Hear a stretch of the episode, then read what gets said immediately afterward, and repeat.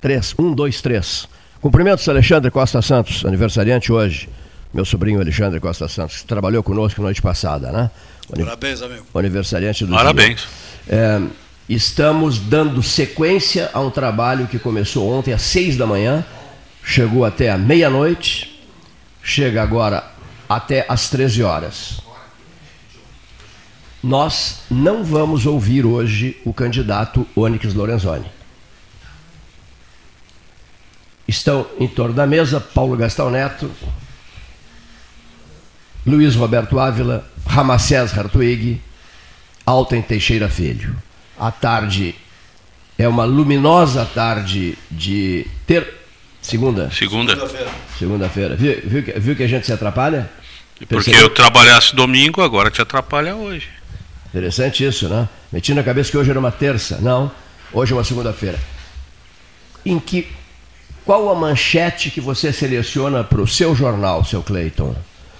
É a seguinte: do ponto de vista da representação política estadual, em termos legislativos, jogamos a, ch- a chave de pelotas nas águas profundas do canal São Gonçalo. Puta que manchete grande demais essa. E as manchetes de vocês? Ressaca política. Boa, hein? E não ocupa muito Direito e espaço. Bolsonaro saíram os vencedores, pelo, pelo até então se, se via. É, Pelotas não elege um deputado eh, estadual, né? Acho que essa- nem dois, é, nenhum. Depois de 32 anos, né, não consegue eleger um deputado estadual. Acho que essa a região né, perde, né, sobretudo né, nesse contexto aí. É, mais importante no cenário político, obviamente, é o deputado federal. Não só pela importância do cargo, mas pela capacidade de conseguir recursos e repassar emendas, que é uma coisa questionável, que é outra história. né? As emendas parlamentares, as emendas de relator, as emendas secretas, esse é um outro departamento. Daqui a pouco a gente vai estar com ele aqui, o deputado federal vem, um programa hoje a partir de uma e meia. Deputado federal reeleito Daniel Trezessiak. Esse é outro debate. Mas que é importante ter um deputado federal, porque se fez muita coisa que não cabia no orçamento da prefeitura, que são recursos que vieram de fora através de um deputado federal. Rio Grande vai ter o seu deputado federal também, que é o Alexandre Lindemeyer, que se elegeu Bagé, pelo Partido dos 91 Trabalhadores. Bagé, 91 Afonso dois É importante. Um. Entendeu? Dois estaduais e um federal. Como somos burros. Agora, no contexto, Estúpidos, no contexto estadual, 55 deputados. Você lê a lista, hoje de manhã, como a gente fez lá na RU, lendo a lista e a votação de cada um, e não conseguir eleger um deputado por- com, com, 20, com 25, 30 mil votos, puxa, é. Mas é Num interessante. colégio eleitoral de 240 mil eleitores, Se me permite, Paulinho, é interessante o seguinte: tem nomes de peso, né? Tem nomes de peso. Eu acho que não vem concordar ou não Sim, com a pessoa, sim, mas sim. o Fernando Marrone. Nando Marrone, Nós tínhamos o, Viana, Ivan Duarte que saía, eh, que Ivan foi Duarte, candidato a vice-prefeito. O Marcos Henrique Cunha Viana, o também. Marcos Cunha. o Henrique É. Viana. Então são pessoas É. de nome. Como é que. que- Não, dá pra não, entender, não. dá pra entender. Esses números são, são, são agressivos demais. Bagé, 91 mil eleitores. Dois estaduais e um federal. 91 mil eleitores. Pelotas, 240 mil eleitores. Nenhum estadual. E um federal. É inacreditável isso, é inaceitável. Agora a isso. pergunta é, antes de dar opinião, o que, que pode ocasionar isso? Isso é responsabilidade dos partidos que lançam muito candidatos, que pulverizam. Número excessivo de candidatos, é isso. Número excessivo de candidatos. É a primeira resposta. Número excessivo de candidaturas. Não é possível. Então o equívoco é do partido, É, eu é acho dos que, partidos. Eu, eu acho que é mais do sistema, do, do, do, do- do sistema que Cada se verba, proporciona. É. Bem mais, É, né? Porque o, o- né? é, é do jogo democrático os partidos se formarem, as pessoas se organizarem em partido e terem o direito de lançar candidatos. Isso é uma. Você não pode Claro, cercear. claro, claro.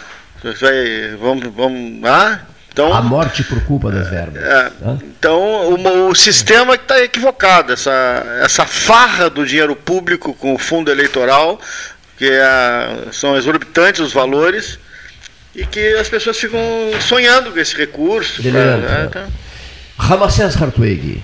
E o senhor? O que achou disso tudo? Não, eu concordo com essa análise que vocês estão fazendo e acho lamentável, apesar que, como já referiram, em Rio Grande temos a eleição do Alexandre Lindenmeyer, ficou o Halley, que seria estadual, por, talvez até tenha alguma chance, né? Não, Alguma... mas não, não tá. Não tá, não tá Não, eleito. não tá eleito. né? Suplente. não, não, não, não. Sim, eu estou dizendo. Ficou um, elegeu um federal, é isso? Isso, um federal. Pelotas um federal e Rio Grande um Isso. federal, é isso? Exatamente. São Lourenço também, né? Não, São Lourenço estadual. É, estadual. Não, não confundir. Estadual. São Lourenço um estadual. Mas veja. Canguçu, Canguçu um estadual. Federal em Bagé também. Já Sim. falamos, já falamos federal. Mas é isso que estamos Dois fal- estaduais e um federal, já, já falei. Mas então, nessa totalização de votos, como tu mencionaste agora, Bagé com 90 mil, vamos arredondar. 91. Nós com 200, sim, mas nós 240. que 240. Rio Grande com 100 e, 120, se não me engano, uma coisa assim, não é? 142, se não me engano.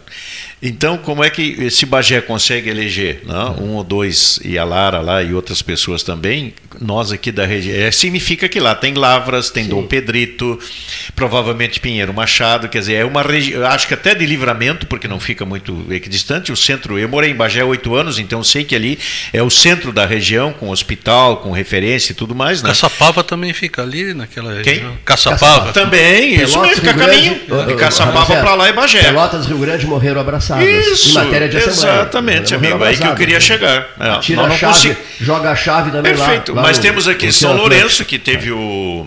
O meu menino São Lourenço elegeu o estadual. De novo, já falamos E, é a não, não, vez. Sim, mas eu estou dizendo, e Canguçu, agora nós aqui, com Jaguarão, com Arroio Grande, né, com mais aqui, bom, lá Chuí e Santa Vitória, como é que não conseguimos ter uma pessoa ou duas eleitas, não? é? Seja estadual ou aqui, a não eu- ser o federal, que foi o Lindemeyer. Deixa eu apresentar. Falou Ramacés Hartwig. Ao lado dele, José Fernando Gonzalez, vindo diretamente de Moro Redondo. Açoita Cavalo. Moro Redondo. Moro, Açoita Cavalo. Aqui, ó. Diante do- dos senhores Ramacés e, e Gonzalez, ele, Silvio Chaigar. Ele. Boa tarde, cavaleiro. Um registro, um registro necessário. Morreu o ex-prefeito de Canguçu, Odilon Mesco. Né? Odilon Mesco. Foi deputado estadual em várias legislaturas, prefeito de Canguçu, figura muitíssimo conhecida na região. Né? Eh, uma curiosidade minha, ele era amicíssimo do José Carini. Do José Carini. Uma curiosidade minha, qual a idade do Mesco, do Odilon Mesco? Né? Faleceu um- com que idade? Ó. Uns 80 e algumas coisas, eu Não, acho. hein? acho que bem mais. hein? Ah, não, sim. 80 adiante. Sim, Sim, com sim. certeza. 80 adiante. Se precisar, mas.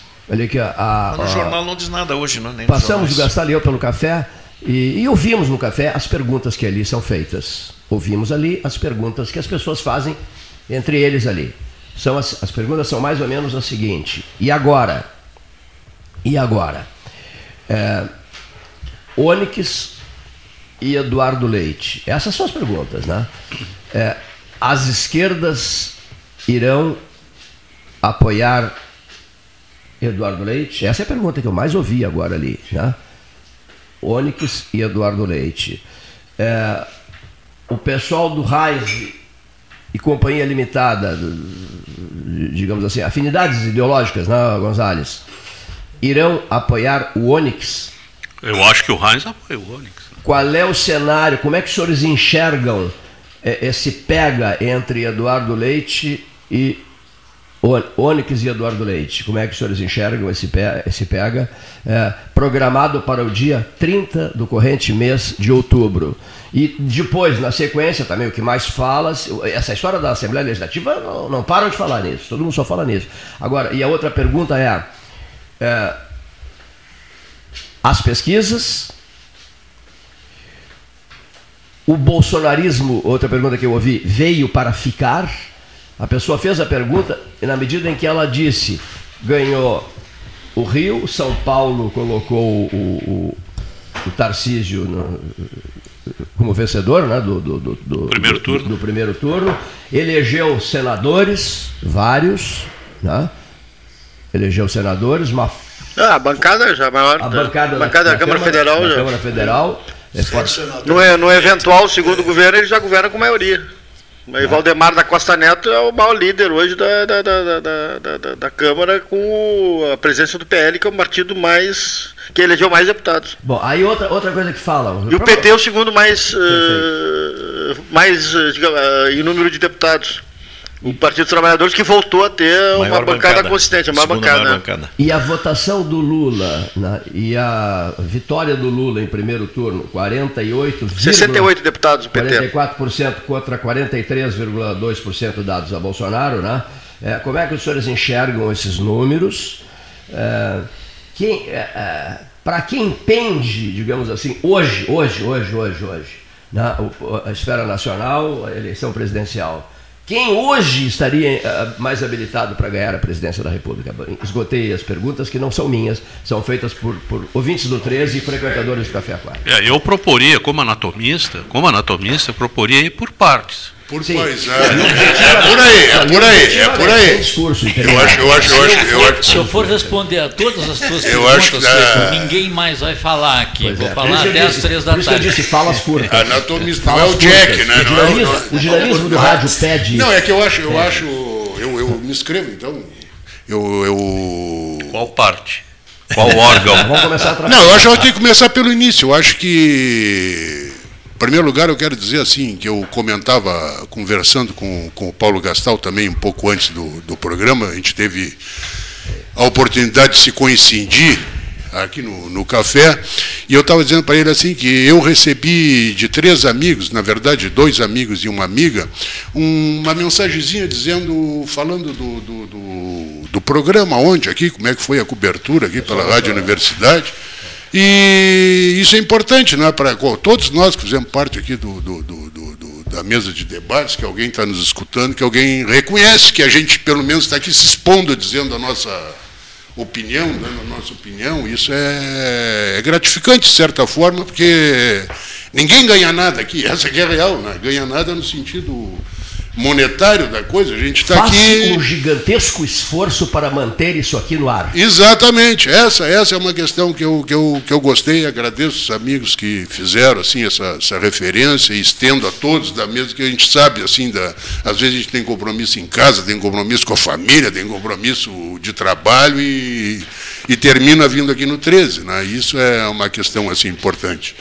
Mas eu acho assim, ó, que tem uma diferença uma diferença para aqueles estados onde vai acontecer segundo turno e para os estados onde não vai haver segundo turno. Aonde, os estados onde os governadores já se elegeram, vamos dizer assim, num primeiro turno, é um tipo de eleição. Para nós aqui, vamos dizer que vamos ter um segundo turno, é um outro tipo de eleição. Aí sim, eu acredito que nesses estados onde vai haver segundo turno para governador, vai ter que também haver uma amarração, vamos dizer assim, né, entre o candidato a governador e os dois que estão concorrendo à presidência, seja para um lado ou para outro. Não, eu acho assim, nós temos um ex-ministro né, do, do, do, do então presidente Bolsonaro. Eu acho que esse cara já está diretamente ligado, vamos dizer assim, com o presidente Bolsonaro. Nós temos um, um governador à reeleição, ou, ou para ser reeleito, né, que vai ter que também procurar se vincular, vamos dizer assim, a, a uma tendência de votos, né? porque ele vai precisar de votos. E aí o Cleiton Rocha coloca, eu acho que a pergunta também é, é o contrário também, né? tu citasse o nome do, do Eduardo, eu acho que o Eduardo também vai ter que apoiar a esquerda também, né? Eu acho que essa é uma questão, não é só a esquerda apoiar o Eduardo, eu acho que o Eduardo também vai ter que apoiar a esquerda. né? Aí é uma questão de partido, uma questão do próprio PSDB. Quem é o, vamos dizer, o, o presidente de honra do partido, vamos dizer, o, o ex Fernando Henrique Cardoso, ex-presidente, já antes, no primeiro turno, já declarou um voto, inclusive, em, em função do Lula, em função de uma posição, assim, uma visão de mundo dele, né? Ele é um cara mais de centro-esquerda, ele sempre declarou isso. Então, de antemão, ele já se posicionou. Agora, o A questão- governador, vamos dizer, o Eduardo vai ter que se posicionar também. É, eu acho que é bem objetivo. né? É, a é, questão é, bem objetiva. Uh, Onyx Lorenzoni, ministro de Bolsonaro, Bolsonaro vai descer e vai apoiar o Onyx Lorenzoni. É, Ponto. eu- eu- eu- Eduardo Leite tem que apoiar Lula. Tem que apoiar É Lula, isso. obrigatoriamente tem que se posicionar, não tem outra saída. Se ele não apoiar Lula, é meu. se ele não apoiar Lula, ele não vai ter o voto em massa do, do, do- do PT. A votação dele ontem foi aquém do esperado. Bah, Ninguém aquém. se esperava aquela votação. Foi ali, ali. Na, pro Onyx seria melhor o Preto ter ido para o segundo turno, deve ter torcido até o final. Repetiria o Nacional. Porque teria na, uma, uma, uma eleição mais tranquila. Agora não tem outra saída. Para Eduardo ir para o embate, vai ter que negociar com o próprio presidente Lula, com o presidente e vai ter que abraçar a candidatura dele. Se não se posicionar, perde a eleição. Perde a eleição seguramente. O pessoal que votou no PT vai votar no. no- Vai porque o PT não vai votar em Onyx Lorenzoni. Quem é PT não vai votar no Isso candidato do Bolsonaro. Por isso que ele deve não se não Isso não na regra geral, claro que vai, vão ter as Exceções mas tem. na regra geral, no grosso, para fazer a, a- a virada, a vitória, vai ter que tomar uma providência radical e aí ele vai ter que se posicionar. É, isso vai ser o custo de ter tomado as várias decisões equivocadas que tomou, que a gente já debateu aqui exaustivamente e que apresentou a conta agora, a fatura está ali, vai ter que se aliar ao Lula e vai ter que botar é, a cara, essa é a minha opinião. Nesse Nesse- momento, dia, day after, né? As coisas, a dinâmica a- da, da política, ela é constante. Daqui a pouco, daqui a uma semana muda. É, então, o dia de ho- hoje nós podemos dizer, falar abertamente, sem problema nenhum, para a rádio em nome de É, candidatos. né? pode falar. É a minha preocupação, eu sou muito falador. Mas é o seguinte, olha, eu não sendo pessoa de partido, nunca tendo sido filiado, eu vendo essas duas pessoas que estão, eu sei a diferença, mas é, de forma geral, é a pessoa, para mim, escolher é, morrer afogada na água doce ou salgada. Porque são dois indivíduos que estão muito distantes daquilo que eu imagino como questões até de honestidade com Nível a, né, de, de- de honestidade com a população em geral. Então, eh, conversávamos há pouco aqui questão de outros tempos que se políticos se respeitavam, em que não havia campanhas com mentiras. Eu não, aliás, eu Ofensas, acho né, interessante tudo até mais. essa, essa troca de mentira para fake news. Por quê? Por quê? Para suavizar? Então, Acho que até a mim- eleição do Rio Grande do Sul até que foi um nível razoável. Pois foi, é. foi bom. Mas eu acho assim, ó, nós estamos frente Dentro a um do- candidato que ostensivamente mentiu em relação às suas campanhas, que é o Eduardo Leite. Ele ostensivamente desrespeitou acordos que fez dentro do seu partido. E o Onyx Lorenzoni, uma pessoa que em nível nacional foi contra, por exemplo, a questão do, do isolamento, né? E ainda outras colocações que eu escutei em relação a ele, eu sou veterinário como ele, ou ele assistiu a aula que eu não assisti, ou eu faltei, dizendo que a transmissão do vírus se dava por, pelo ar, por camundongos, por, por outras coisas mais. Então, eu vejo assim, escolhe, tu quer morrer na água salgada, água doce. Eu eu fico numa postura não de isenção, perdão, não de afastamento, mas de responsabilidade, dizer, esses dois não me servem. Para mim, com toda a responsabilidade, como eu sempre fui de me posicionar ativamente, com todas as dificuldades, com todas as, as pendengas, ainda dá o Eduardo no, no- no Estado. A briga vai ser grande, de foice vai ser no, no Nacional. Pois é, só complementar o que o amigo colocou. Por exemplo, eu vejo uma dificuldade, só para fazer uma pequena relação, eu acho uma dificuldade muito grande agora o, o, o do PDT, o Ciro, dizer que vai apoiar o Lula, depois de tudo que ele disse sobre o Lula. Acho muito difícil. Não vai para E a vitoriosa para mim nessa eleição foi a direita. Em Não. Tudo que é lugar, Foi. sete senadores, eh, governadores, Sim, fez a maioria no Congresso. maioria, É. para mim. E agora quem- eu acho Se for que- pela lógica e pela ciência, que não é pesquisa isso aí, é a realidade, tem que ser Bolsonaro, ponto. E o centro espremido entre, entre as duas extremas. Né? Muito polarizado, o centro ficou realmente espremido. 99, no Brasil 90% inteiro. em dois. No e as Brasil inteiro. pessoas que O cantam centro foi extinto. E as pessoas que cantam em Praticamente prosa e extinto, verso a Simone Tebet, examine a votação dela, a- totalização dos votos dela. Ela era candidata do MDB e do PSDB. E do PSDB, Partido Ou seja, do, né? do MDB e do PSDB. Foi, Sim. foi um fiasco. né? né? Não, Dois. foi- ela foi um fiasco. Ela fez menos votos que o Alckmin enquanto foi candidato só pelo PSDB. Menos votos que o Alckmin. São dois partidos em extinção? Até porque o MDB acho que o MDB nordestino não, abandonou PSDB ela também, né? Já começou Hein? jogando. O MDB nordestino abandonou a, a Tebet já de, de largada, né? É, então ela já começou já fazendo água já no navio na largada lá no Nordeste. Não, o né? MDB se dividiu em três. Exato, é, e agora vai, vai O ter que- MDB Bolsonaro, o MDB Lula e o MDB Tebet. Não falaram Gonzalez e, e, e Marcelo de Oliveira Páscoa. O Rafael manda dizer assim, ó. Em Pelotas, Eduardo. Vamos lá, de novo. Mas que inferno esse telefone. tio. Em Pelotas. Não, mas é um problema isso aqui mesmo. tio. É, é muita mensagem que chega tudo ao mesmo tempo. É, é, Era é, bem- era bem pior quando não ele- tinha Não, mas ele dispara. Você vai ler uma mensagem, ela dispara porque entraram 10, 12, 15. Olha aqui, ó. Em Pelotas, Eduardo, no primeiro turno de 2018, fez 69% dos votos. Nessa, 40,57. Muito abaixo, aproximadamente, uns 40 mil votos. Rafael, na audiência, ele não é, ele não é, ele não é Pelotas, é a região metropolitana. Essa avaliação que me permite manifestar, mani- manifestar-me-ei. eh, eu, eu acho que as pessoas perdem para si próprias. As pessoas, na verdade, na política, perdem mais das vezes para si mesmas. Se nós avaliarmos a eleição presidencial, por exemplo, o presidente Bolsonaro, de forma muito clara, ele deixou de, deixou de irrigar a própria lavoura e foi plantar na lavoura alheia. Isso deu mal. Se eu, eu fiz uma anotação aqui, tomei o cuidado, já que eu vim ao programa, de fazer uma anotação da- do percentual de votos do, do presidente Bolsonaro no Nordeste na eleição de 2018, no primeiro turno. Sim. Ele aumentou o percentual de votação em todos os estados do Nordeste. Pouco, mas aumentou. Porque ele investiu, ele plantou muito, muito, muito no Nordeste. E o São Francisco? E ele crescia, é, desde, desde a transposição de São Francisco. Mas ele plantou muito, ele frequentou muito o Nordeste, ele apostou no Nordeste, ele apostou que ele conseguiria uma, uma inversão maior no Nordeste. Conseguiu uma inversão, mas pequena. E com isso, ele, ele, ele não irrigou a própria lavoura. Ele perdeu em estados onde ele ganhou. Né? Não, não, não, não, não- o, o Bolsonaro terá que, para vencer no segundo turno, é uma tarefa difícil. Você perde o primeiro turno por cinco pontos percentuais num país polarizado.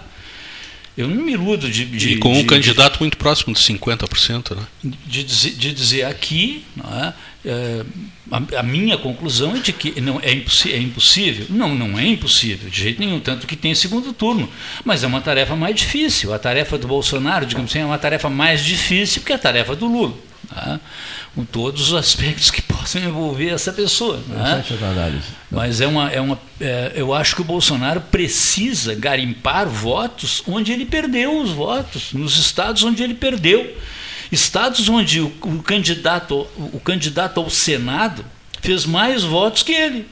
né? Fez mais um percentual eh, correspondente ao Senado, que sempre teria que ser menor. Ele, ele perdeu espaço em lugares onde ele não poderia ter perdido. Isso significa um erro cometido por ele. Eu acho que o presidente Bolsonaro cometeu muitos erros, muitos erros, alguns dos quais a gente examinou aqui nesse programa. Eu próprio lembro quando, quando ele nomeou o Moro eh, ministro da Justiça, você me perguntou o que, que você acha, Gonzalez? Eu acho um erro. Um erro do Bolsonaro nomear o Moro. Um erro do Moro renun- eh, Ele renunciado. Renu- Indemissível, se né? exonerar da, da, da, da- da magistratura para assumir. Porque tem uma regra básica de que você não pode, não deve admitir aqueles a quem você não pode demitir, ou terá grande dificuldade em demitir. O Bolsonaro cometeu muitos erros a partir do Moro, porque depois brigou com ele, e quando brigou com o Moro, encorajou o Supremo a detonar com a Lava Jato. Enfraqueceu a Lava Jato, enfraquecendo o Moro. Então acho que o, Bolsonaro cometeu erros, como todo mundo comete os seus. E ele terá que buscar essa campanha do segundo turno, se é que vai dar tempo para isso, mas acho que ele tem que, tem que buscar aquilo que ele, te, que ele já teve e que ele perdeu. né? Assim como a cidade de Pelotas, que há 32 anos não, nós tínhamos um deputado estadual, não temos nenhum. né? Mas, mas temos, que, temos que nos perguntar qual é a origem disso. Por que, que nós não temos deputados? Porque todo mundo quer concorrer a deputado em Pelotas. É uma coisa impressionante. Você não consegue um partido que, que, que, que trabalhe com a ideia de preferencial. Enquanto você não tiver essa ideia de um candidato preferencial do partido e você permitir. Hoje eu vi uma entrevista de manhã do, do 13A, numa emissora de Porto Alegre, dizendo que o, que o PSDB, eu nem sabia disso, que o PSDB tinha quatro candidatos a deputado estadual em Pelotas. Bom, aí não elegeu, aí não elegeu o, o o próprio deputado, que já era deputado. Porque você não pode fazer isso, é um, é um erro. É um erro que a vaidade das pessoas não permite, não permite resolver. Então acho que todo mundo já falaram, já foi, já foi falado aqui nos erros do Eduardo, né? O Eduardo cometeu erros, sucessivos erros. E agora chegou a conta, como disse o Gastão. Chegou a conta. A conta foi apresentada ali. A conta está aí, né? quase perdeu, quase, quase não vai para o segundo turno. É claro que o Onix ficaria feliz se fosse o preto para o segundo turno, porque a, a eleição, para mim, estaria resolvida. Se fosse o Onix contra o preto no segundo turno, estaria resolvido. Porque muitos votos do Eduardo são, são, seriam capazes de migrar para o Onix. Mas é muito difícil um voto no preto migrar para o Eduardo.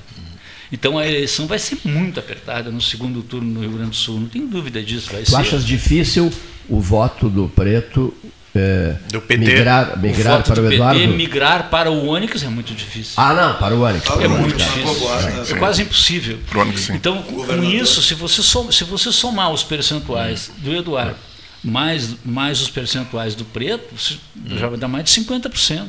Mas é engra- vai ser engraçado se nós tivermos uma, um palanque com o Eduardo Leite e alguém de, de esquerda do PT. Vai ser muito engraçado isso, né? Eu acho que faz parte da política, faz parte da política. É, tá. Mas eu sou, de novo, anatomista, um sujeito visceral. E isso não faz bem para os meus órgãos imaginar uma situação dessa assim. É, o Eduardo Leite e tal, o pessoal da, Não é da pior, esquerda junto. não é pior. Todos faz parte da política. Não é pior do que o Alckmin como vice do Lula. É, é o que é eu ia pior. dizer. É o que é eu ia pior. dizer. Ah, o Alckmin visto Lula. Claro. Porque o Alckmin foi Na um política não E existe é por aí. disse- E é por aí. e é por aí. A comparação que faz, Tá certo. Gonzalez, é perfeita. O Alckmin É já disse coisas horrorosas,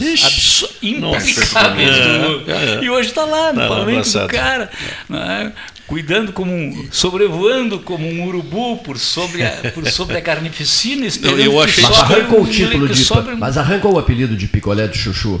Eu- é, agora não é mais picolé de De chuchu. pimenta. Né? Botou uma pimenta no, no tempero. Picolé de pimenta. É, agora é de é. pimenta.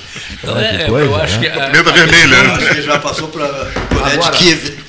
Muito interessante a análise do, do Dr. José Fernando Gonzalez. Assim, para resposta a 2 mil quilômetros por hora, nenhum estadual, que vergonha, né? Uma vergonha. Uma frase só, uma frase, uma, uma manchete só. Que vergonha. Lamentável. Isso é um absurdo, mas é o retrato, Mas- é o É o retrato. retrato do que as É. pessoas plantam. É isso Tem gente que concorre a deputado federal em Pelotas, e não é um nem dois, são vários. E fazem votação para vereador e às vezes votação que não elegeriam um vereador. Isso é uma Nem- vergonha. nem isso é um vereador. fiasco. Me desculpem, isso é, um fiasco. O é sujeito concorrer a deputado federal É, é, e é. fazer menos votos do que um vereador é um fiasco. É um fiasco. Deputado Treziak. É, é, digamos assim, é um momento nesse, nessa, nessa, nessa esfera aí, terra de ninguém. Deputação estadual é inacreditável, é simplesmente inacreditável. Deixa eu cumprimentar aqui o deputado Daniel Fredesiak. Meu amigo, sem voz, com muita Sem energia. voz, mas com muita energia. Senta aqui, por gentileza. Olha aqui, ó.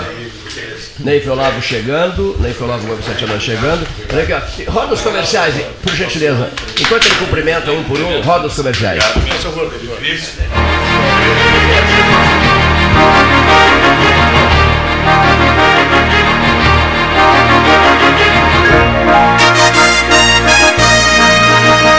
Associação Comercial de Pelotas é um dos órgãos mais antigos do país, sempre em defesa da classe empresarial, com uma história marcada pela transparência e pelo compromisso com seus associados. Faça parte do nosso quadro de sócios. A ACP está localizada no edifício Palácio do Comércio, Rua 7 de Setembro 274, telefone 3028 1541, com o ramal 200.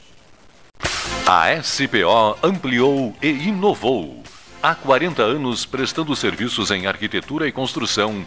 Agora também é consultoria imobiliária especializada. As tendências no mercado de imóveis, projeções, prospecções, oportunidades e as melhores estratégias e logísticas de compra e venda.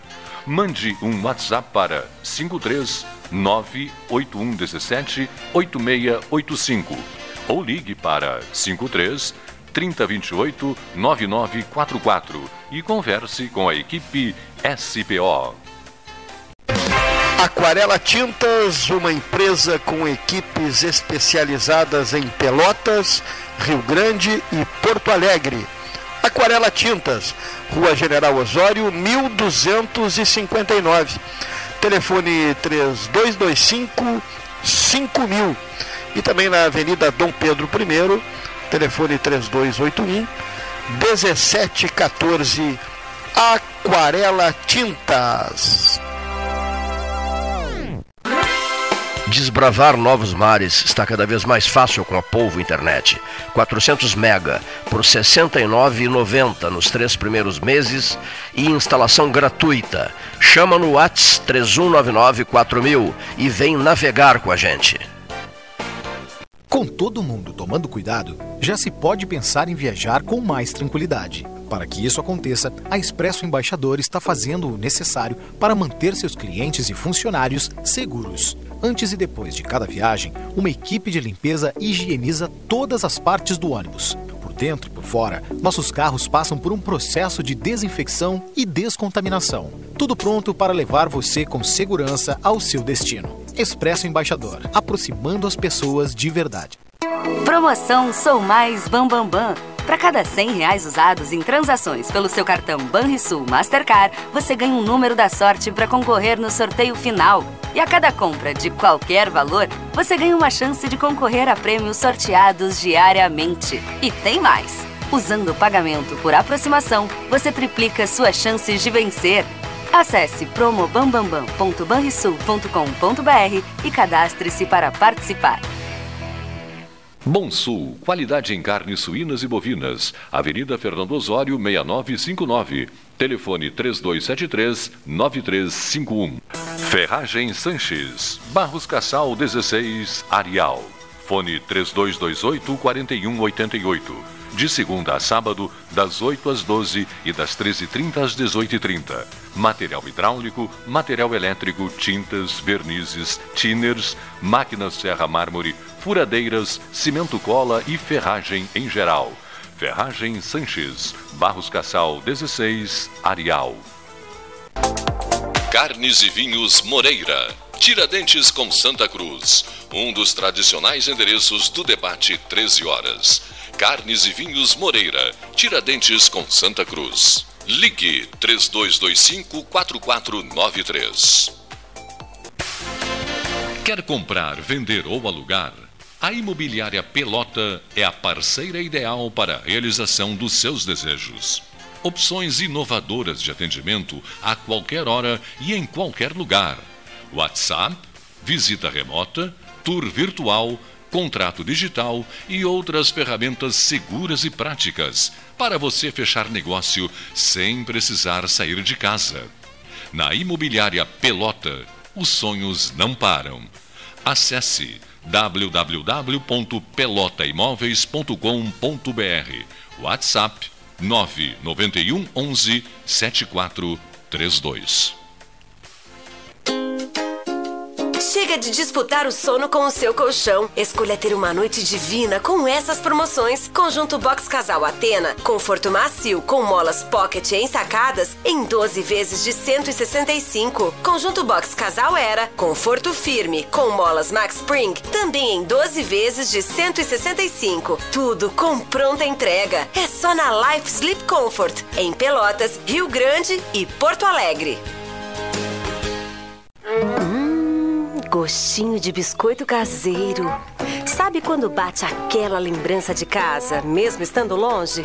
Com a Biscoito Zezé, esse sentimento te acompanha em todos os momentos. Do pão de mel ao folhado doce, do mignon ao folhado maçã e canela. Seja no chimarrão, no café da manhã em família ou na escola. Biscoito Zezé. Carinho que vem de família há mais de 50 anos. Ótica Cristal. Crediário, cartão ou cheque, a vitrine do calçadão da Andrade Neves. Invista na sua saúde em 2022. O Cindy Lojas Pelotas possui uma parceria com o Plano Saúde Maior para oferecer benefícios exclusivos aos associados. Entre em contato agora mesmo pelo telefone 53 3227 1646 ou vá até o Cindy Lojas Pelotas, na rua Andrade Neves 2077, quinto andar e conheça os planos oferecidos. Unimed Pelotas. O melhor plano de saúde, com urgência e emergência 24 horas. Panemio. Alimentos saudáveis e conveniências. Osório, esquina Rafael Pinto Bandeira. Teleentrega 3225-2577. Genovese Vinhos. Delicateces. Produtos de marca. A qualidade de sempre. Ligue 3225-7775. Doutor Amarante 526. Visite a sua Genovese Vinhos.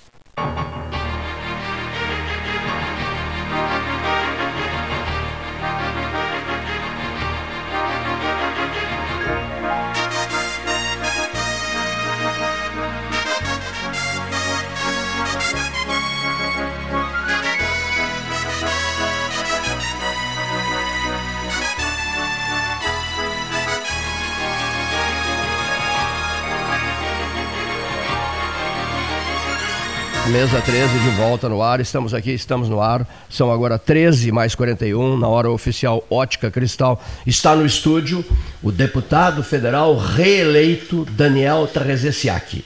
Vai fará uso da, da está se servindo de chá. Aqui, ó, na caneca do Eduardo Leite, é isso? Tá Essa é do Paulo Gastal Neto. Ah, do Paulo Gastal Neto. É. Seja bem-vindo. Obrigado. Obrigado. Obrigado, Cleiton. Boa tarde, boa tarde a todos os amigos que estão na mesa, boa tarde a quem nos escuta no 13 horas, na Rádio Universidade.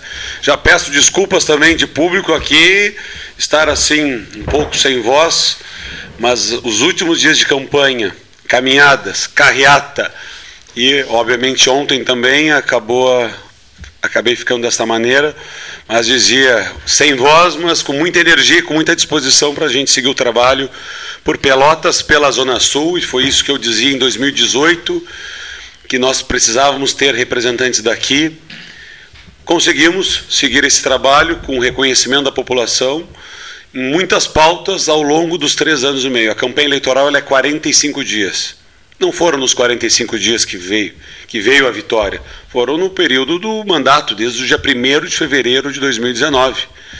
Nas tantas entrevistas aqui com Cleiton, nas tantas pautas que a gente fez ao longo de três anos e meio, de pautas de poder trazer para Pelotas o presidente da Câmara dos Deputados, na época, em 2019, que veio aqui para o 13, na articulação política tantas pautas que a gente conseguiu em três anos e meio, seja na pauta da saúde, recursos históricos para Santa Casa.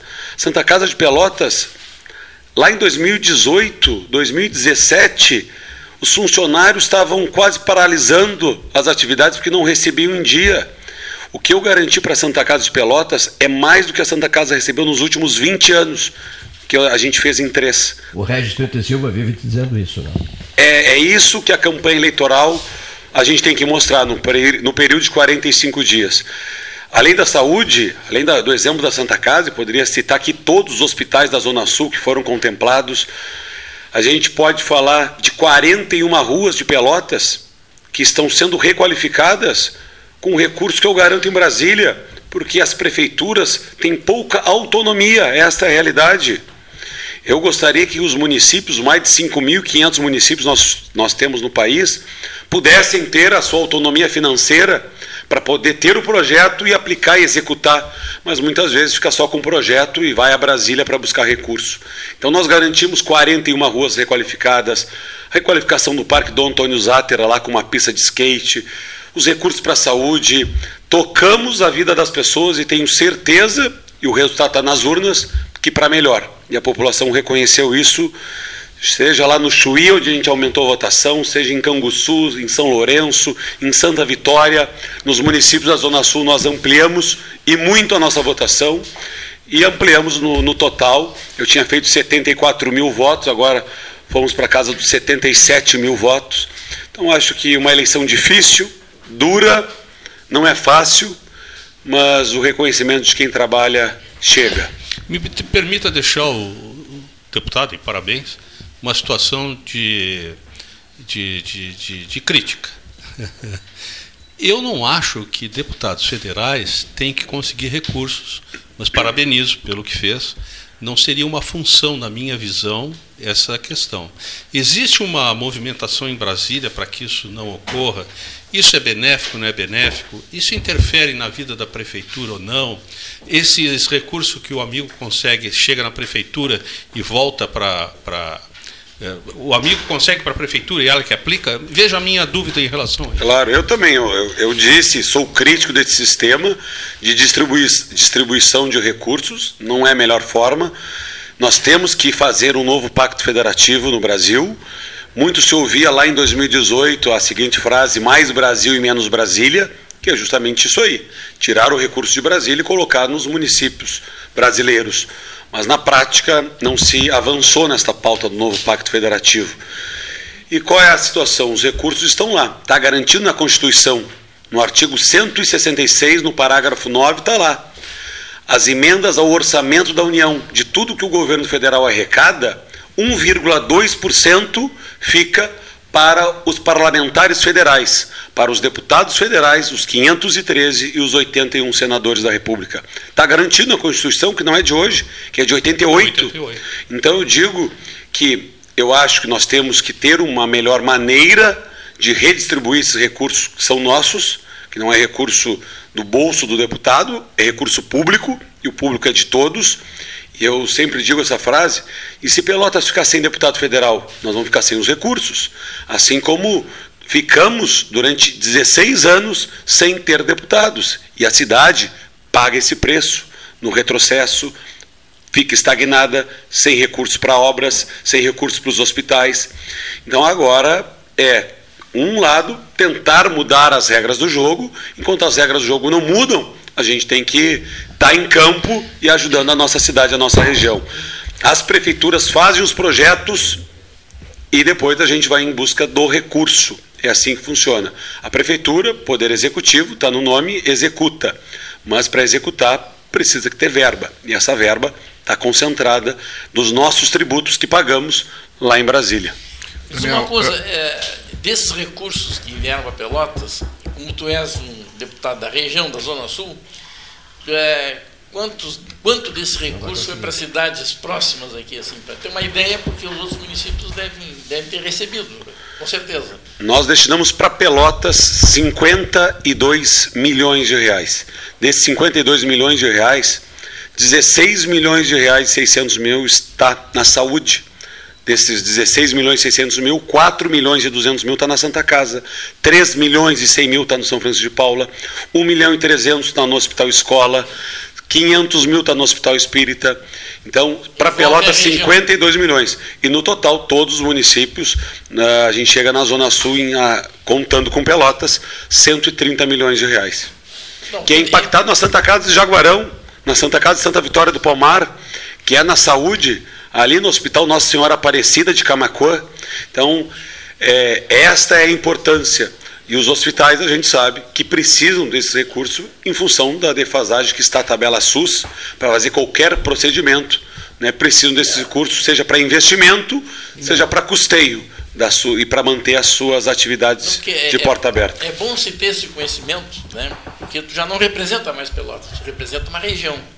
Né, estendesse a, o teu domínio né, de controle. Esses recursos, claro, vão. E, e eu entendo que o recurso para a Santa Casa de Pelotas certo. também é para a região, porque a Santa Casa ela é, atende a região toda, assim, com pronto-socorro e tudo mais. É eu importante essa. E é exato, assim, eu trouxe alguns números assim, para terem uma ideia. Em Canguçu, aqui no lado, nós tínhamos feito mil votos em 2018. Nós mais do que dobramos. Fomos para 2.025 votos. São Lourenço do Sul tinha feito também mil votos, fomos para 2.827. Em Morredondo, nós tínhamos feito menos de 100 votos, fomos para 930, que aqui no lado é o reconhecimento do maior recurso que o município de Morredondo recebeu, na pavimentação da Avenida Pinhais do Morredondo. Então eu digo, essas, essas situações, Cristal, nós tínhamos feito 18 votos em Cristal, passamos agora para 646. Olha só, de 18 para 646. Mas não são nos 45 dias de campanha. É ao longo de um trabalho de três anos e meio. Muitas pessoas acham, ah, é a campanha forte. Não, é o trabalho de resultado, um trabalho forte. E a gente viu que muitas pessoas que só estão na campanha, ou aquele candidato que é Copa do Mundo de quatro em quatro anos, muitas vezes não consegue. Posso me tornar um, pouquinho chato aqui? É há mil perguntas sobre a questão, uh, o atual momento. Isso, Lula ganhou nacionalmente, isso, o, isso. no Estado há um, um segundo turno com o Eduardo Leite e o, e o, e o Onyx Lorenzoni. Isso aqui é campanha, é período da campanha. Né? Eu sei, foi feita a pergunta, mas tu não vai relacionar aqui. Não, Ah, não. tá, tá, tá, perfeito. Não, não vai fazer a relação de. Não vou ficar agradecendo todos os municípios, aí não vai dar. Ah, não, vou vou ficar até a meia-noite aqui. Né? Não, mas a- É. só porque é para mostrar a importância de uma Sim, assunto sim. que a gente falou no intervalo. né? Não, isso eu concordo. Mas- E, ah, Eu- os concordo. candidatos, não tem mais candidato de Pelotas. Ah, sim, sim, tu vem né? escrevendo Porque isso há isso, tempo. isso é, fica claro, ruim claro. para os municípios. Não, Deputado, de Pelotas, vou botar um de Aguarão. Né? Deputado, Então, é em primeiro lugar, tá- parabéns, pela, pela- parabéns pela sua eleição, sua reeleição. Né? Ah, outra questão que eu achei interessante que tu colocaste, né? antes de colocar essa pergunta, que é uma pergunta feita por um ouvinte, né? ou não? A pergunta que foi mencionada. Qual o seu TCC quando você se formou em jornalismo na Católica? E a segunda pergunta é uma- um, um fator que você mencionou, que você não teve, não teve apoio de um figurão da política, de um, dos dois candidatos mais votados, você nem o Eduardo. Né? E nós vimos aí no Brasil, não somente aqui no Rio Grande do Sul, que isso se tornou quase que uma regra fruto da, da polarização que a gente está vivendo no mundo todo, não somente no Brasil. Normalmente, pelo que eu tenho visto dos candidatos que tiveram essa trajetória ah, de fazer pela, pela região, uma trajetória ah, à margem, não marginal, mas à margem desse processo né, de quase de apadrinhamento de poderosos, de poderosos da mídia, eu vejo que esses deputados trabalharam muito, no caso do governador também, Eduardo Leite trabalhou bastante, outros também pelo país, e que tem uma base local muito sedimentada, né, por obras também. né, Não somente por, por visibilidade que você teve, por ser a televisão, não acho nenhum pecado ter vindo a televisão. né. Agora, tem essa base de obras também, de ter feito pela região. Por outro lado, o centro está espremido entre essas duas potências, que são dois candidatos que, a meu ver, são eh, um, um francamente extremista e o outro eh, representando um passado que nós gostaríamos de esquecer. Qual a sua visão sobre isso? Em primeiro lugar, vamos para o TCC, que eu acho que é o mais interessante, mas depois fica à vontade para responder, e, e, né, eu acho que o tempo, nesse caso, né, seria bastante. Aqui o debate é livre e a opinião independente. Eu só tenho a agradecer a pergunta, porque eu me graduei, tenho dois cursos, me formei na Universidade Católica, em jornalismo em 2008, e depois me formei em- também na Católica em Direito em 2017. E na minha graduação de jornalismo, eu frequentava muito aqui os estúdios dos 13 Horas, e lá trabalho que realizei foi justamente com a história, com a tradição deste programa que representa muito e estou aqui me tornando até repetitivo, porque eu já disse isso inúmeras vezes, da importância que tem os veículos de comunicação sérios, a importância que tem a relevância para a sociedade um espaço como esse. E o Cleiton é, de fato, um guerreiro, um batalhador por manter o programa em atividade, em ação, porque é um desafio diário. Então, o trabalho que a gente fez, inclusive com vídeo aqui na época, gravamos com o Cleiton, e esse trabalho eu levo na memória, porque é isso que a gente tem, né? É, são as boas memórias e esse passado que eu guardo com muito carinho e tenho a minha admiração, Cleito, pelas boas lutas que tem, que faz, e que lá naquela época, em 2008, que eu jamais imaginava. 2008, que eu jamais poderia imaginar estar hoje na função de deputado federal. É, 14 anos? Há 14 anos, meu Deus. 14 anos. Vocês também. Eu já era velho nessa época. É.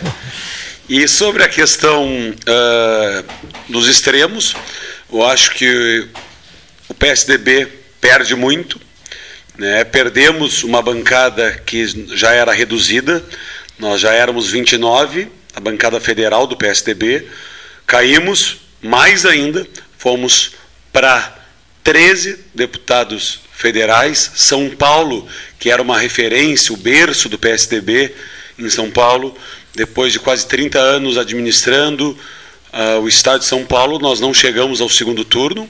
Lá se dividiu, né, PT e também a questão uh, Bolsonaro. Uh, Rodrigo Garcia, o governador, não chegou ao segundo turno. Nós elegemos dois deputados federais, dois em Minas Gerais, que também era um lugar forte do PSDB.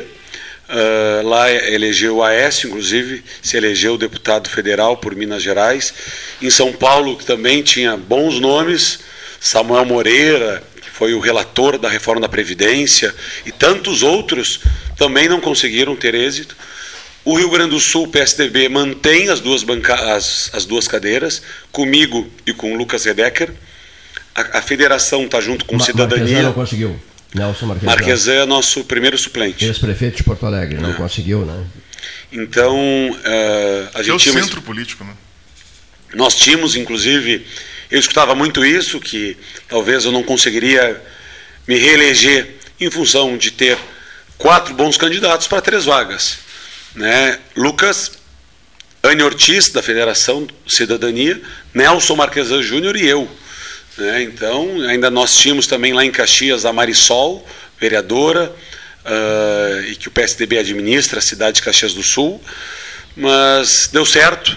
Né? Eu acho que tem uma, o Marquesan tem a minha admiração, faz um belo trabalho, fez um belo trabalho em Porto Alegre, mas a gente mostrou a força da Zona Sul. Eu acho que mais uma vez digo isso.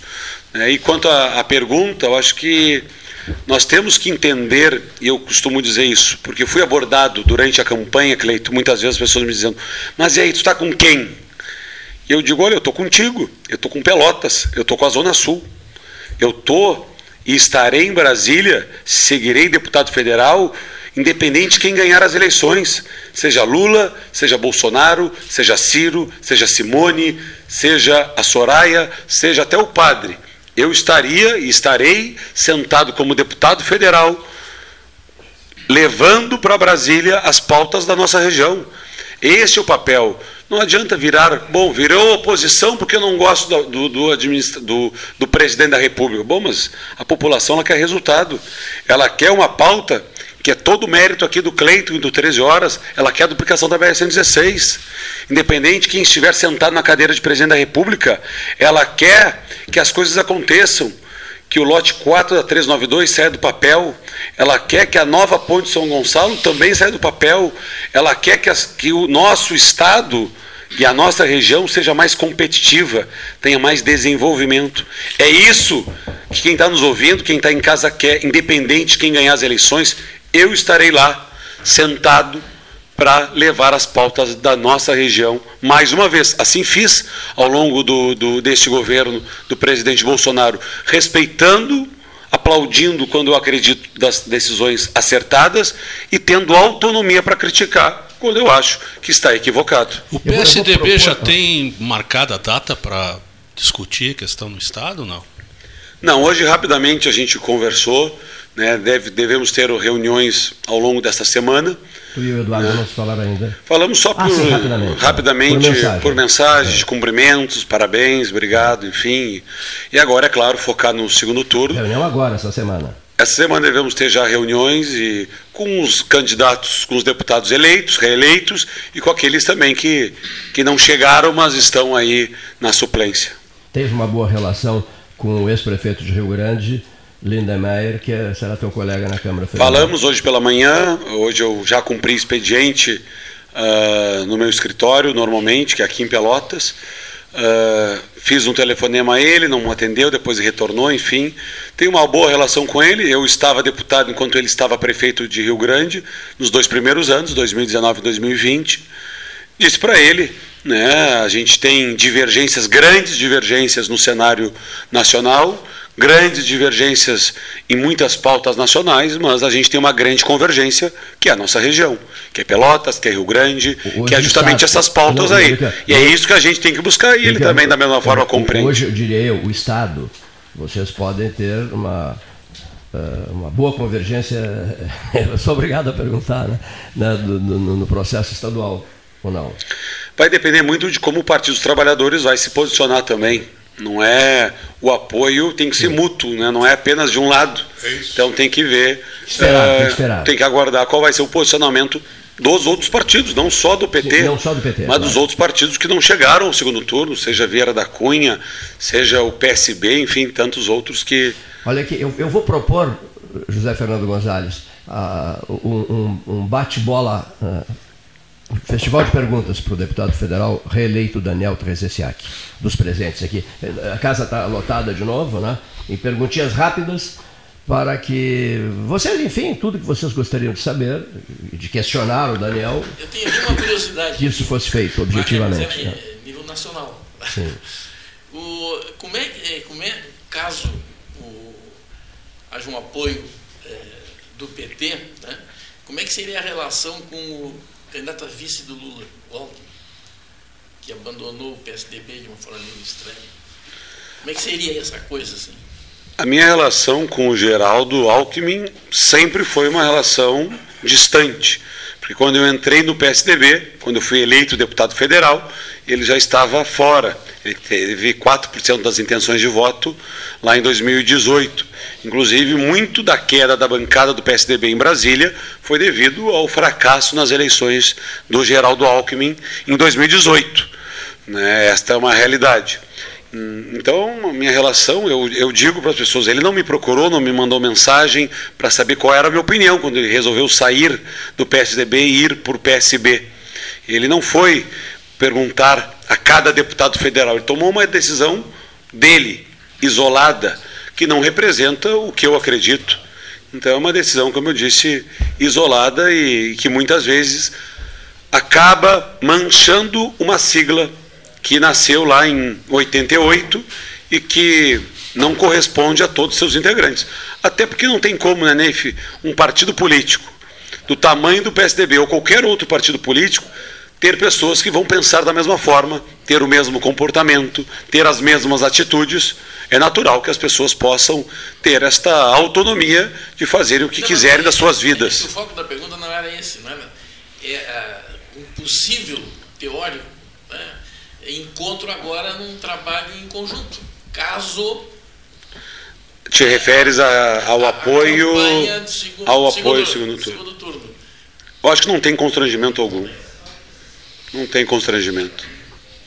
Bom, da, da- da minha parte é dizer que fiquei contente com a tua reeleição. Eu acho que isso é tudo de bom aí para a cidade, no sentido de, de manter essa questão que é constitucional, como tu mesmo está dizendo, de trazer recursos para a cidade, de interagir com, com os municípios.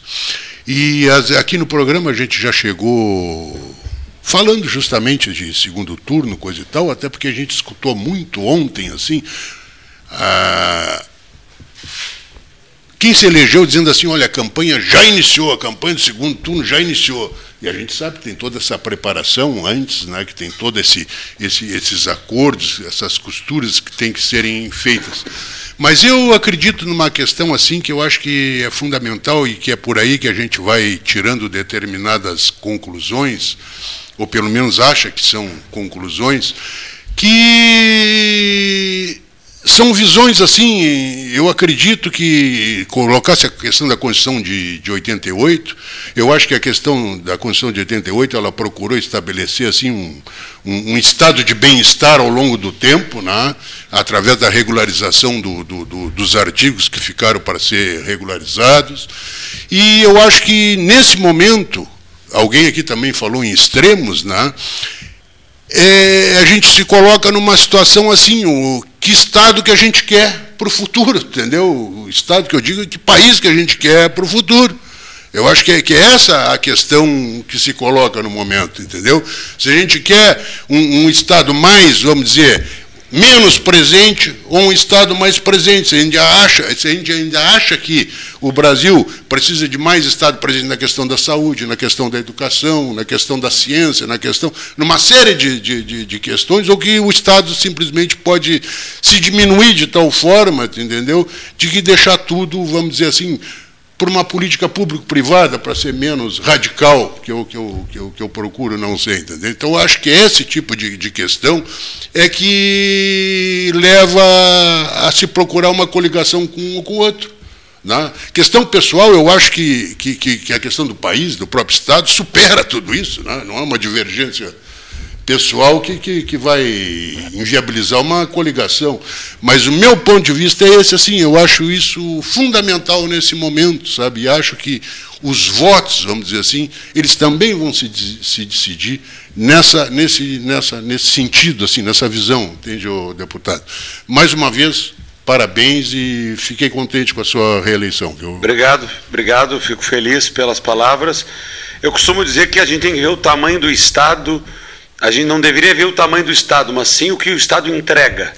Né? Porque se o Estado fosse grande e conseguisse fazer boas entregas, maravilha, que bom. Uh, é a eficiência do Estado, não é o tamanho dele. Eficiência da despesa senhor, pública, né? Exato. E o senhor, uh, diversas emendas, saúde, cultura, uh, o senhor vê que o Estado, dentro da sua função como deputado, o Estado administra bem os seus recursos ou teria que deixar outros, outros da iniciativa privada administrar a grande maioria do que elas que não tem uma especialização? Eu sou a favor de que quem é especialista na área tem que fazer a sua administração. Isso não quer dizer, e a gente tem que talvez mudar alguns estereótipos, né, alguns rótulos assim, no sentido de que não, tudo tem que ser do Estado. O que a população quer e percebe, eu tenho andado e ando sempre nas ruas, é resultado. A população quer que o serviço seja de qualidade. Ela quer que tenha saneamento básico na frente da sua casa. E aí, vai ser o poder público ou vai ser iniciativa privada? Ou vai ser numa parceria? O que a população quer é que o, posto de saúde esteja funcionando, seja ali um médico concursado ou seja uma empresa terceirizada prestando serviço. Ela quer que o médico esteja ali. É isso que a população quer e é isso que nós, que temos que ter essa, essa sensibilidade, esse despertar, a habilidade de poder levar para a população. Eu trouxe dois exemplos, seja na, no saneamento ou seja na saúde, a gente precisa entregar resultado e que é durante muito tempo muitos anos. Isso acaba frustrando a população, uma boa parcela dela, que não que passa tempo e acaba tempo e as coisas muitas vezes não saem do lugar. Então nós temos que soltar o freio de mão e pisar no acelerador para que muito disso aconteça. E só que também não é fácil, porque reformar o Estado é, na minha avaliação, uma melhora. Quando a gente faz uma reforma na casa, a gente faz uma reforma para melhorar a casa. Nunca ninguém vai reformar a casa para piorar. Porque quando a gente vai fazer uma reforma, seja ela qual for, é para piorar? Não, é para melhorar. Pode não ficar a reforma na casa como a gente estava no projeto? Pode. Vai ter que fazer alguns ajustes? É assim. Então, acho que é necessário que a gente tenha coragem e ousadia para que a gente não fique só na discussão. Ah, é contra, é favor, é, é, é privatização, é poder público, é parceria público-privada. Enquanto se discute, está lá o seu João, sem saneamento básico. Está lá a dona Maria indo procurar um atendimento no posto de saúde e que não tem eficiência. E na área tributária, o senhor tem algum projeto específico? O custo do Brasil é elevadíssimo, isso todo mundo sabe, né? O senhor tem alguma coisa, algum projeto, alguma, algum pensamento em, em unificação de tributo ou diminuição de alguns? Se tinha nesta legislatura, na atual legislatura, que vai até uh, o final de janeiro, se tinha justamente dois projetos tramitando, um na Câmara e um no Senado, uh, justamente a respeito de uma reforma tributária essencial.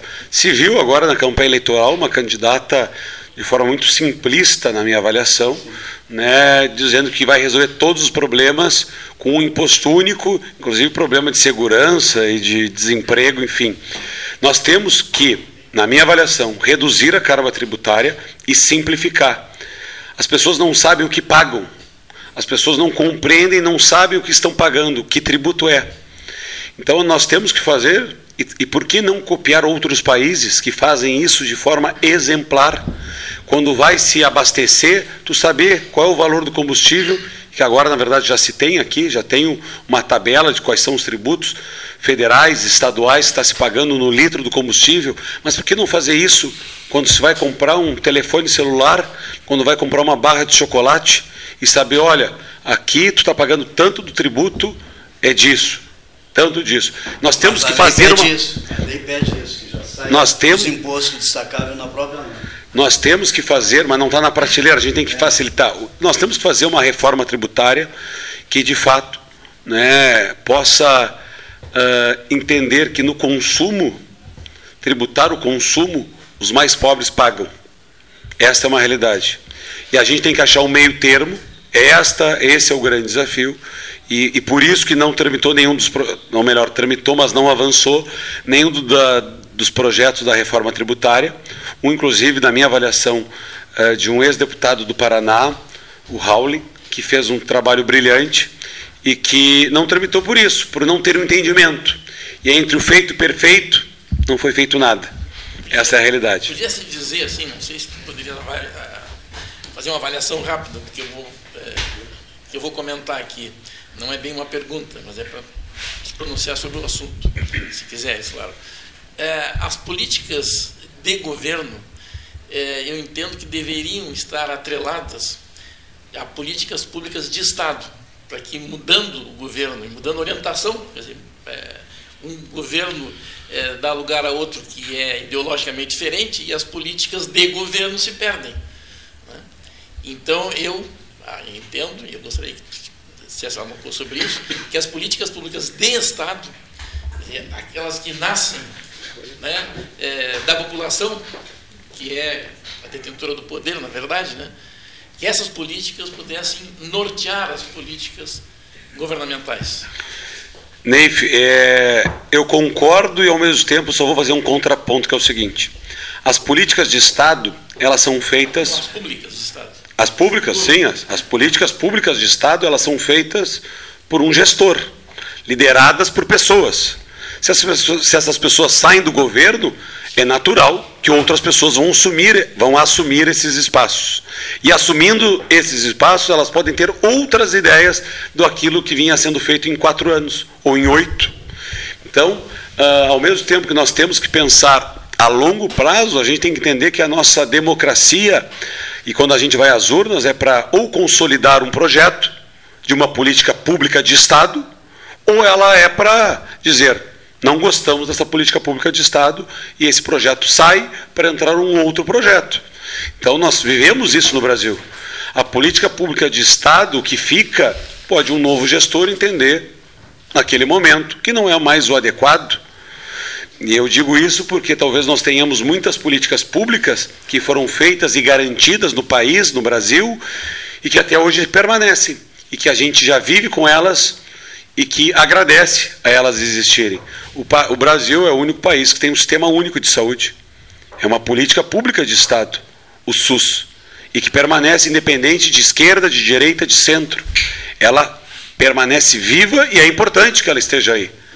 Então, é um exemplo de um bom, de uma boa referência do que funciona. Mas é claro que é complexo. Mas é bom a gente aplaudir o sistema que a gente tem uh, de saúde no Brasil, porque e o Brasil é uma referência, inclusive, no SUS. Deputado, você disse que conversou com o também deputado eleito da, Alexandre Lindemeyer. Né? E, e, conversou depois da, do processo de apuração para o governo do estado com o ex-governador Eduardo Leite? Troquei mensagens rapidamente com o Eduardo. Não conversou assim? Não, ele cumprimentando pela vitória e eu também pela por ir ao segundo turno. Então, muito Não, rápido, disse que vamos ter uma reunião aí com os eleitos para depois a gente. Qual, qual vai qual... ser a agenda depois de, desse processo aí, essa semana assim? Deputado Daniel Trezessiak, Eduardo Leite, prefeita Paula, como é que vai ser? Como é que vai ser a montagem desse, dessa, desse segundo turno? Quando, mais com, com o PSDB estadual? Vamos focar. Tem, tem, alguns, alguns, alguns uh, líderes do PSDB que estão ainda feridos, né? Estão, como o ex-prefeito Nelson Marquesan, que não se elegeu. Como é que vai ser essa aglutinar forças? Né? Acho que agora é hora de olhar para o futuro, olhar para o pro projeto de políticas públicas de Estado que foram estabelecidas em 2019, quando o Eduardo assumiu o governo, seja política pública de Estado para a segurança pública, que é uma referência no Estado do Rio Grande do Sul hoje. Então, uh, e esses projetos, na minha avaliação, devem estar acima de qualquer divergência interna dentro do partido, para que a gente possa seguir avançando e todas essas lideranças precisam estar reunidas, sentadas, para que a gente no final deste mês consiga reeleger o Eduardo governador do estado. E é claro que junto a isso o meu mandato de deputado segue. Hoje, inclusive, eu tenho uma reunião virtual às três horas da tarde com o ministro do Tribunal de Contas da União para tratar de uma pauta importante que é a redução do pedágio. Então faz dois anos que o pedágio não aumenta porque nós ingressamos lá com uma ação no Tribunal de Contas da União. E hoje tem uma reunião né, virtual, junto com o prefeito de Rio Grande, o Fábio Branco, junto com outro colega, Marcel Van Hatten também, reeleito. Então a gente vai ter essa reunião com o ministro Benjamin no Tribunal de Contas da União. Então a gente uh, segue o mandato, as atividades em Brasília elas não têm essa semana, então a gente vai seguir também focado na campanha eleitoral do Eduardo, agora é o foco total. Ainda dentro dessa legislatura, né?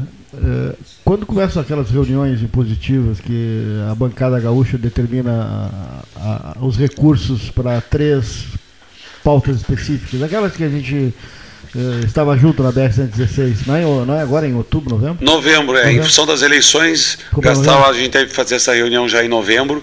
Não só as de bancada, mas as emendas individuais uhum. garantidas na Constituição que nos permitem fazer tantas obras em Pelotas, como a estrada da Z3, que a gente quer dar sequência. Deputado, Marcelo, relação... Marcelo e Ramacés. É. Pode passar. Não. Eu só queria aproveitar o gancho que o Neif comentou antes, deputado, da questão da política de governo e me pareceu o seguinte: para o segundo turno no Estado, é, o Onix, que foi, né, teve até votos a mais do que o próprio Eduardo. O Eduardo ficou ali na, na, na, nos limites ali para o segundo turno com, com o Edgar Preto. Mas isso não significa, então, que a política que o Eduardo tentou adotar no Estado, que ele fez com, com a Corsan, com a CE, e que vai fazer com o Banrisul, que o povo está desaprovando, já que, quem sabe, a rigor, o próprio Unix teve maior dia de votos nesse primeiro turno? A pergunta é boa, mas eu não concordo, porque eu acho que o primeiro turno da eleição ela tem vários projetos. Tem o um projeto, por exemplo, de quem defende que o poder público seja maior, como fez o Vieira da Cunha, é só avaliar a votação do Vieira da Cunha. Se fosse por aí, o Vieira da Cunha estaria no segundo turno, se fosse por esta avaliação. Então, acho que se divide muito os projetos e o próprio Onix ficou na frente no resultado, mas ele é um defensor de muito do que está aí, do que foi feito pelo governo Eduardo Leite. Então, Uh, acho que a, este momento agora de definir o futuro né, se diz muito pelo que vai ser. O próprio PT, né, que não chegou no segundo turno. Está é, tá aí o número, é matemática, é a urna que deu o recado de que não quer mais, né, aqui no Rio Grande do Sul, a administração que teve já e que se viu o que foi feito. Deputado. Não, eu uh, uh, gostaria apenas de de aqui publicamente cumprimentar o deputado pela, pela eleição. Acho que tem uma extraordinária importância para o município. Antes de chegares aqui, pouco antes, eu falava aqui na questão dos deputados, dos, dos deputados estaduais, que nós não tivemos, desse número enorme de candidatos que nós tivemos, que não leva absolutamente nada, de candidatos que eh, concorreram a, a, deputado federal e não faz, não faz votação suficiente para eleger um vereador. Então acho que essa, essa postura da política ela precisa ser ela precisa ser repensada pelas pessoas. Não é a população como você como tu disseste depois que chegaste aqui, não é a população que perde, né, que faz errado. Quem faz errado são os partidos, são os que comandam esse processo todo e que desconhecem a questão de um preferencial. Você tem que ser um preferencial. Né? Você precisa ter essa concepção de que a cidade precisa de, de, de, de representação. Mas a minha colocação aqui agora se refere ao seguinte: a gente vive num país polarizado, muito polarizado. A cada dia que passa ele fica pior no, no aspecto da polarização. Eu lembro há quatro anos atrás, aqui a gente estava aqui no estúdio e o Cleiton perguntou assim na véspera, na antevéspera da eleição do segundo turno, dizendo quem é que você vai votar? Quem é que aqui no estúdio já sabem quem é que vai votar? E aí estava lotado aqui, né? acho que tu te lembra, né? E aí todo mundo, ah, eu sei em quem eu vou votar, não sei e tal. E eu respondi o seguinte, eu não sei em quem eu vou votar, mas eu sei em quem eu não vou votar. E o brasileiro tem votado muito uh, nesse aspecto do antivoto. Você vota não em alguém que você queira realmente votar, mas em alguém que representa uma contrariedade àquilo que você, é, que você rejeita. Né? É, qual é a tua, a tua ideia política? De, nós temos que resolver isso. O Brasil precisa resolver isso. Não, não, não, há, não há espaço para que um país consiga aprofundar isso a um, a um limite maior do que está aí. A gente está hoje com duas propostas absolutamente distintas. Absolutamente distintas. E nós estamos correndo o risco de ter no governo do Estado também duas propostas absolutamente distintas. Se o Eduardo buscar o apoio do Partido dos Trabalhadores, nós teremos duas propostas absolutamente distintas. Uma delas alinhada com, com o presidente Bolsonaro, outra delas alinhada com, com as ideias do Partido dos Trabalhadores. Independentemente de nós acharmos quais são as ideias ideais, as melhores ideias são as de extrema direita ou são as de extrema esquerda, é irrelevante. Mas nós temos que encontrar um caminho do meio. Um momento, de, um momento que o Brasil precisa é um momento de encontrar um mínimo de equilíbrio disso. Pacificar essa coisa toda né, de que há uma semana da eleição brincava, se você ainda não ficou inimigo de um familiar, uhum. nem de um amigo por causa de política, então se apresse, que falta só uma semana para a eleição, porque as pessoas estão brigando dentro de casa por causa de política. Isso, tem que, isso um dia terá que acabar.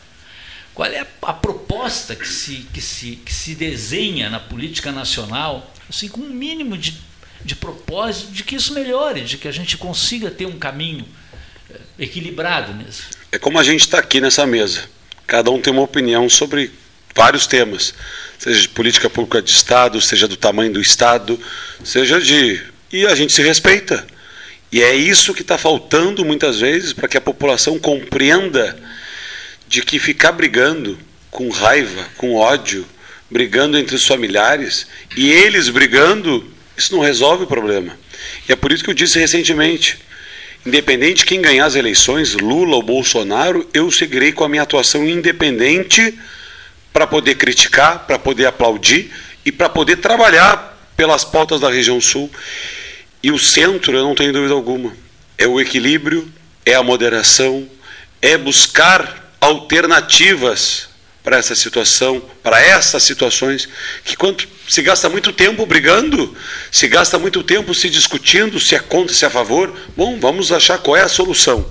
Então, uh, diálogo, conversa, mas é claro, uh, polarizado, do jeito que está, né, a gente vai ver, não tem dúvida alguma, nos próximos quatro anos, independente de quem vencer as eleições, uma oposição ferrenha, porque os dois eu, Os dois eu, lados fizeram uma bancada muito forte. Então nós vamos ter uh, muito do que nós já estamos vivendo nesse período que vivemos com o presidente Bolsonaro e com a oposição, e, enfim. Então é, é importante que a gente possa buscar qual é a melhor alternativa para que isso ocorra. Eu ouvi uma, Confesso eu ouvi que... uma resposta hoje de manhã numa emissora de Porto Alegre.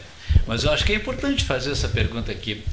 Nós temos uma situação consolidada em nível nacional. Nós temos aí um segundo turno dentro dessa polarização uhum. que era a esperada, da polarização extrema. Né?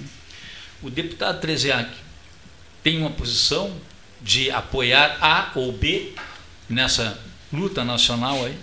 Eu tenho uma pauta muito clara que eu defendo desde o primeiro dia que eu entrei na política, que foi 2016 a moralização da política.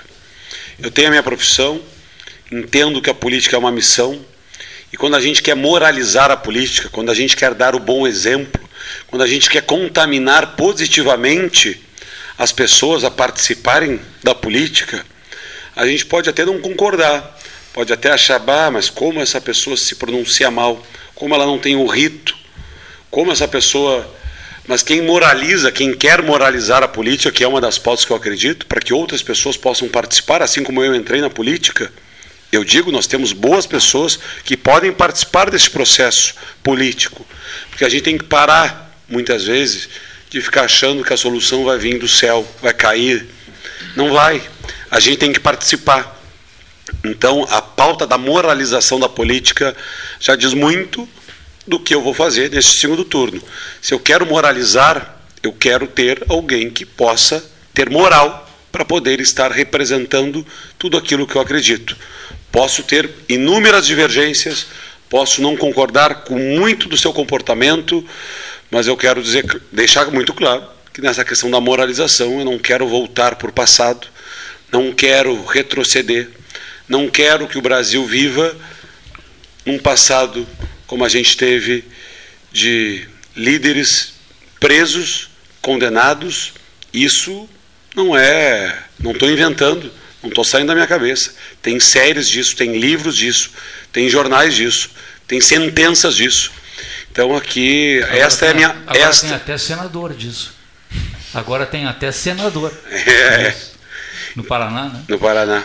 Então, eu digo o seguinte: é, a gente precisa, na minha avaliação, buscar essa moralização, porque senão a população vai estar cansada. Antigamente nós tínhamos um político em São Paulo, que todos aqui conhecem, Paulo Maluf, que tinha uma expressão muito falada no Brasil todo, né? rouba, mas faz. Isso é do Ademar. Eu não acho que. Isso é do Ademar de Barros. Ah, é. O Maluf dizia Maluf muito essa dizia, mas é do Ademar de Barros. Não é- O Maluf só fazia. Eu posso, eu Não posso, é- eu posso, posso descontrair um pouquinho? Não é assim. Eu posso- Não é isso que eu quero. Você- Vocês me permitem descontrair um pouquinho a conversa, até porque estamos no trecho final. É, a sua foi uma santa vitória, né? Certo? Exatamente, agora o. Uma santa vitória, né? Muito bem. É, Tá ali ela. Olha aqui, ó. Foi uma santa vitória, tá? deputado federal reconduzido, e conosco uma moça de Santa Vitória. É isso? Bom, É isso agora a pergunta é interessante, olha aqui, ó. Vocês estão na torcida para que seja menino ou menina? Eu fiz a minha aposta, eu acho que é Maria Rita. Maria Rita. E, e, E a, e a Cássia acha que é o menino, que é Theo. Os Theo. nomes já estão decididos. Maria Rita ou, Ou Theo, Theo. Maria Ou Rita é Theo. uma homenagem, a minha mãe é Maria, e a mãe da Cássia é Rita, ficou Maria Rita. E o bebê nascerá quando? Em março. Março, agora em março? sim. Março, é. Não, não, não, ma- março ano que vem agora. É. Em março de 2023. E- É, agora em Nesse março. março desse ano Viu? não dá mais. Alguém, agora uma perguntinha para você. Al- algum dos senhores, algum dos senhores sabia disso? Mínima ideia. Não, não sabia. Eu sabia, eu sabia porque na Vila Santa Terezinha, na carreata dele, eu estava na esquina e aonde foi a prefeita falou no, Ah, exatamente. E por que, que o senhor não falou aqui no 13 horas? Porque não me deixaram a oportunidade, que eu fiz as perguntas e eu queria falar depois no final. Dizer que Maria e a Nossa Senhora do Bom Parto estão te acompanhando, tá? Que tudo vai dar certo.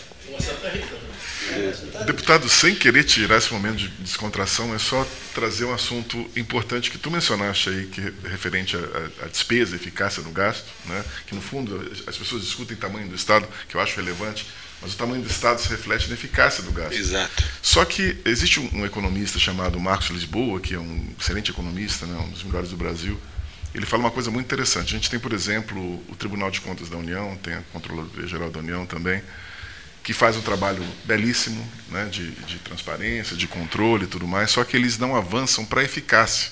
Não há uma métrica de eficácia no gasto a nível nacional. No, no gasto em várias esferas, na saúde, na educação, na segurança, etc. Então, assim, a gente, o que a gente não mede, a gente não controla. né? Então, como é que a gente pode controlar o gasto sem medir? Esse é um ponto que eu acho que seria interessante para você, para tu refletires e para e para e para e levar isso. E outro, ponto é, é- é- é a reforma tributária. A reforma tributária que foi colocada pelo pelo NEIF, que é importantíssima, né? E esse governo, o governo atual perdeu a chance de de promover uma reforma tributária importante. Ele foi aconselhado, o atual ministro da Economia foi Guedes. aconselhado pelo pelo pelo ex-presidente Michel Temer, né? a desengavetar a proposta do Bernardo Api, que é uma proposta que já está lá na Câmara, tu conhece certamente, e ele não fez isso pelo protagonismo. né? O velho protagonismo, querer fazer o novo e tal. Por que não agilizar? Pega, desengaveta a reforma, coloca em discussão, tu pode ser o relator e leva isso adiante. E por que não fazer isso? Por que esse, essa, essa, essa, esse apreço pelo protagonismo se nós temos uma reforma tão bem acabada, tão bem desenhada, já pronta na Câmara? Não se tem ambiente muitas vezes para se votar, não se tem e o governo, por sua vez, não quer colocar o projeto e, e ter uma possibilidade de não ser aprovado. né? Isso repercute para os outros projetos. Tanto que lá em 2019, quando se fez uma reforma, que foi a única que o governo conseguiu fazer, o protagonismo não foi do Palácio do Planalto, o protagonismo foi da Câmara dos Deputados. Né? Foram os deputados que fizeram todo um trabalho para que a reforma da Previdência pudesse sair, pudesse acontecer. Então, Mas acho... Rodrigo Baia estava favorável, né? Estava favorável. Estava favorável. né? Sim, foi ele que foi o grande articulador Da Previdência. da, da reforma da Previdência. Então, ah, acho que falta isso no governo, articulação. Porque não é ter. Faltou articulação, exatamente. Falta articulação. Articulação. Não adianta ter apenas uma boa ideia. Exatamente. Não adianta ter apenas um bom projeto guardado na gaveta. Tu tem que ter na política a governabilidade e a articulação para que essa boa ideia, para que esse bom projeto seja aprovado e, e seja tenha um avanço, né? Daniel, é, é exatamente aí que o- a questão da política pública de Estado. Ela tem que nascer no legislativo mesmo. Ela pode ser uma política de governo, né? Desencadear isso. Mas a política tem. Por quê? Porque onde é que estão os representantes de povo todas é as no legislativo. tendências? É. Legislativo. E aí, e aí cabe ao governo, então, ou ele dá, ou estimular, dá o, o, é, o start, vamos dizer assim, né? E depois fazer a parte de, de execução no momento que seja aprovada. Porque senão a política de governo ela fica muito centrada na cabeça do prefeito, ou do governador ou do presidente. Né? E mesmo que ele tenha sido, ah, eu fui eleito, então eu posso fazer. Não, não é. Né? Porque o eleito é apenas um representante das ideias que o elegeu. Né? Assim como tem no legislativo várias pautas. É. Imagina só, são 513 deputados federais, cada um com um pensamento, cada um com uma com um contexto da do seu estado, da sua Que região é ótimo, diferente. mas é isso que eu, então a discussão vai chegar na- no ponto, né? e aí vai atender mais aos interesses de todos e ela pode se e essas políticas podem se prolongar através dos governos, né? Mais do que por dentro dos governos, né? E, e segue, porque muitas políticas são criadas que não são dessa forma, mas são boas e ficam, né? Elas são são aprovadas, elas são legitimadas na sua execução. Acontece também, né? Mas não é assim tão fácil. O ideal seria através de um trabalho de base, né? dentro deste princípio, que todo poder emana do povo. Quer dizer, é ele que tem que Claro, é, através é seus do legislativo que vai ter o combate, é no legislativo que vai ter as ideias, é no legislativo que vai se fazer. É claro que tem que se entender que o executivo vai ter que também dar este apoio. Claro, só isso é O que, que vai A modificar o perfil? O que, que vai modificar o perfil, perdão, da Assembleia agora? Da, Da Câmara. da Câmara dos Deputados. O que, que acha que vai mudar? Eu não apurei ainda, confesso, como ficou a distribuição né, total do número de, da bancada, mas eu quero dizer que ah, muitas vezes a gente fala, não sei quanto por cento renovou, se não renovou, mas quando se renova muitas vezes, se renova apenas o nome, não se renova o sobrenome. O que eu estou dizendo é que o DNA fica. O vô talvez não esteja mais deputado, mas está o neto, não está mais o pai, mas está o filho. É, tá de pai para filho. O DNA fica. É, só olhar ali, vezes. tá de pai não, para filho. Não estou dizendo que isso é ruim. Estou dizendo que muitas vezes se renova apenas o nome, porque o sobrenome igual. segue lá. E muitas vezes as mesmas práticas e a difícil situação de se manter. E não vi quantas cadeiras os outros partidos fizeram, até aqui está aberto no computador, mas é importante porque isso também vai definir essas pautas que a gente está falando aqui, de reformas, tudo isso, e vai depender, obviamente, de quem vai ter a maioria, né, seja Lula ou Bolsonaro, e acredito que isso também pode pesar. po- Pode pesar isso, inclusive, para a eleição do segundo turno. Para quem quer ver um Brasil que possa avançar, pode ser levado em consideração também saber se aqui o Paulo Gastal nos, nos diz que o Bolsonaro tem maioria na Câmara, então isso já é um sinal, de repente, para quem quer ver o Brasil avançar, aprovando reformas, um caminho aí para que não tenhamos tantos obstáculos. Não estou dizendo que não é bom ter oposição, é bom, mas muitas vezes tem que ter os votos para aprovar, senão a gente não anda, né? Quando você disse, professor, que a eficácia do recurso, nós temos tudo para controlar isso. O deputado deve o horário, o deputa- deputado deve saber. Nós, nós habitantes desse, dessa nação, temos todas as condições de fiscalizar claro. a, a, aonde está sendo aplicado os nossos centavos dos impostos tão suados. Já temos os dados. É só no portal das transparência e, e, se associar alguma entidade que visa isso, os observatórios sociais, os conselhos de, de, de, de entidades de classe. É só isso. O senhor conhece os observatórios sociais do Brasil? Conheço, conheço e, e, e concordo com, com um amigo. Hoje em dia as pessoas dizem, mas deputado, onde é que está o recurso? Portal da transparência, bota lá, vê claramente, centavo por centavo, onde está aplicado o recurso. Seja na saúde, na infraestrutura, seja onde for. Então, todos nós temos que fazer isso. E quem está no poder público tem que ser cobrado sim. Não tem nada eu, secreto, então. Não tem nada secreto. Eu, eu, a narrativa portal não dizem nada. É uma narrativa só secreta. Horário, eu tenho que concluir aqui. Só uma coisa, é, não contando o Rio Grande do Sul, lá, não, não, até porque já falamos uma hora e meia sobre isso. Qual a eleição em estado, no, estado da federação que mais te impactou? Que te surpreendeu, assim, que ficaste acompanhando? Estados a, com atenção. Não, já vou concluir. Eu, dois pontos. Eu fiquei. Eu eu estava com uma expectativa, estava torcendo que o Rodrigo Garcia pudesse São chegar Paulo. em São Paulo. Me surpreendeu, não estava acompanhando muito, mas o Rio de Janeiro não ter segundo turno. Eu achava que a esquerda poderia fazer uma frente lá e não fez.